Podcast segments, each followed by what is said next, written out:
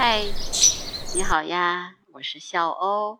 今天是二零二二年的七月二十号，星期三，也是我观察三毛鸟整整六十天的时间。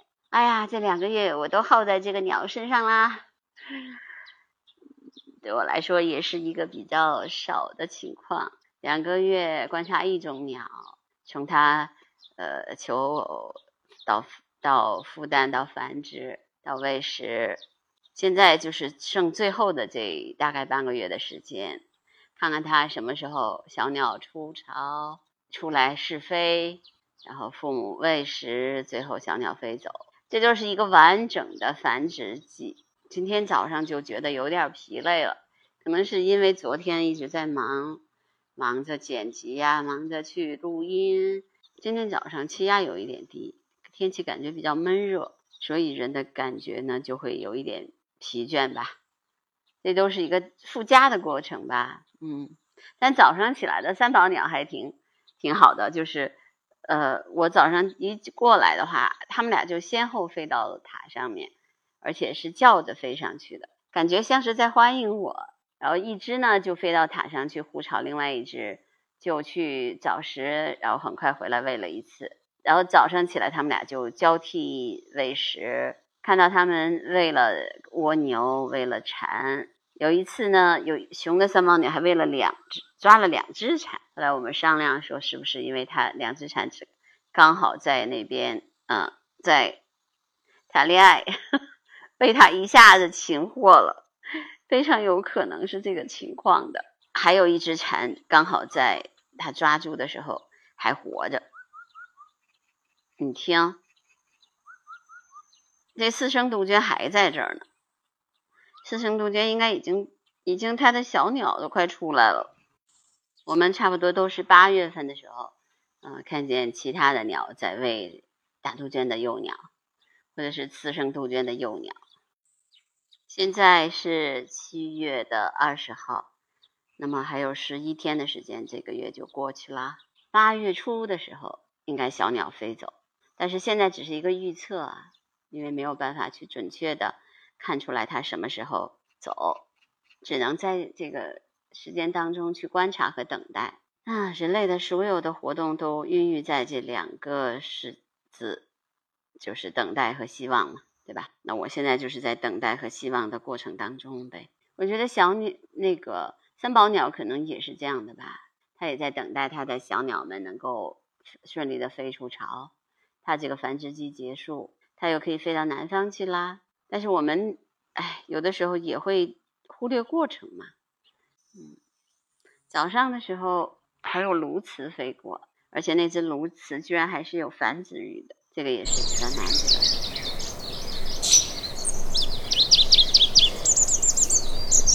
其实这两天一直在想说一个事儿，但一直没有说，就是我们救助了一只小乌冬。那只小乌冬呢，是被弹弓打折了翅膀，呃，那个弹弓上面那个闪珠都在的。我们看了以后特别心疼，后来就把它送到了医院。送到医院之后呢，小医生给他做了一个半小时的手术，小乌冬活了下来。但是我们现在就不知道它能不能呃活着，是那个翅膀受损，不知道它以后会不会影响它以后的飞行。我们差不多有。有十几个朋友吧，也是都是爱鸟人士，每个人都给他捐了一点钱，表示我表达我们的爱心嘛，也就是这个样子。医生也说，现在能不能救活还不知道，嗯，因为现在还处在这个比较这个焦灼的状态中。那三毛鸟又回来护巢来了，也可能又抓来个吃的。哎，我们现在呢，其实。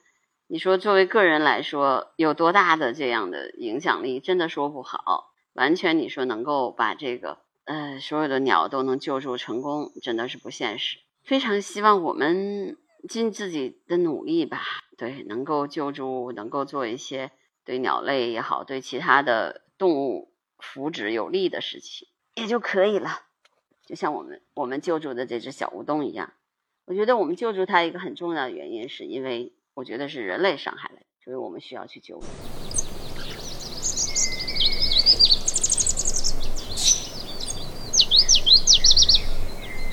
嗯，今天的观鸟小百科跟大家聊聊鸟的感觉能力。哪种感觉对鸟来说最重要呢？除了少数例外情况，鸟类最重要的感觉是视觉。鸟儿往往拥有较大的眼睛，它们的视觉比其他的脊椎动物更加敏锐。大多数的鸟依赖视觉觅食或者躲避天敌。听觉当然也很重要，特别是对鸣禽和一些夜行性的鸟类，比如猫头鹰和夜莺而言，一些鸟类，特别是海鸟和食腐鸟，也拥有强大的嗅觉。鸟的视力应该是最好，鸟眼能够加工视觉信息，随后向大脑输送信号，让鸟能够看到周围的世界。如果没有绝佳的视力，那么鸟儿在空空中快速飞行时，难免会撞上其他的东西。更不用说找到食物或者躲避天敌了。人们通常认为鸟的视力比人的视力更佳，事事实也是如此。一些昼行性的猛禽的视力确实比人类厉害得多。厉害是指它们能够看清更远处的东西，它们的视物距离是人眼的二到五倍。所以，我们我我观察三宝鸟，我就觉得它的视力一定是极好的。它站在这个塔上面，然后到处看，都能看见那个飞虫。很远处的飞虫，然后迅速的就飞离，把那个虫子抓回来。它抓的这个蝉都是在空很高的空中飞行的。但是大多数的鸟呢，没有双目视觉，因为所有的鸟的双眼都长在它脑袋的两侧，就这赋予了鸟比人类更宽广的这个视域。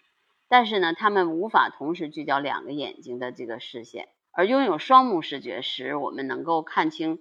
周围的全景，并且判断事物的远近，拥有更宽的视域，有助于鸟类找到食物、躲避天敌。有一些鸟甚至长了凸起在眼窝之外的眼睛，让它们或多或少的看到周围的情况。比如说秋鹬和沙鸡就是这样。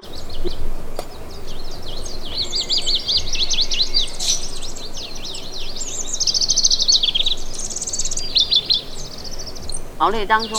只有一些猛禽，比如鹰、雕和猫头鹰，能够拥有真正的双目视觉，双目一致向前，对它们捕猎极其有利，但也无疑也大大影响了它们的视域。所以你说鸟都是这样的，你看，你看那个猫头鹰吧，它有很有双目视觉，但它的视域就比较短，那怎么办呢？所以它的脑袋就能转两百七十度，因为它们颈部的骨骼具有特殊的构造。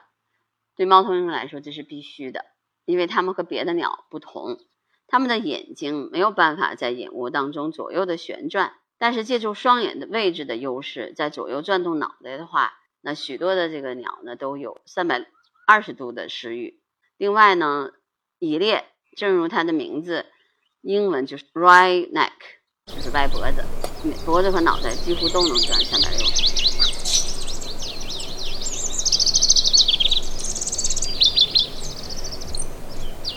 黑暗中的物体，鸟是确实是看不见的。这个跟我们的人差不多。但是大多数的鸟呢，其实拥有夜的夜视能力还是比人类好，能够在亮度极低的环境中看清物体。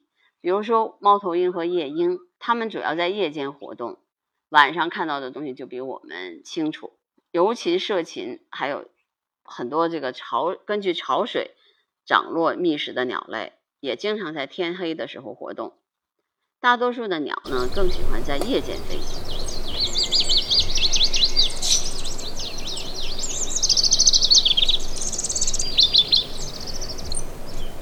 其实眼神最好有隼，就是还有那些猛禽吧，它们的这个视力基本上是人的八到十倍，它们的视力应该是全球生物当中的王者了吧？但是大多数的鸟呢，就是比人类更。能够分辨色彩，这是它们眼睛的优越性，所以它们拥有这个绚丽的羽毛。但是有些夜行性的鸟的颜色视觉比较弱，但是因为这个可能对它们的低亮度的敏感度比较重要。企鹅的视色视觉也比不上其他的鸟，我觉得是因为南极那儿除了白色没有其他的颜色。好，好，那今天的播客就到这儿吧。Bye.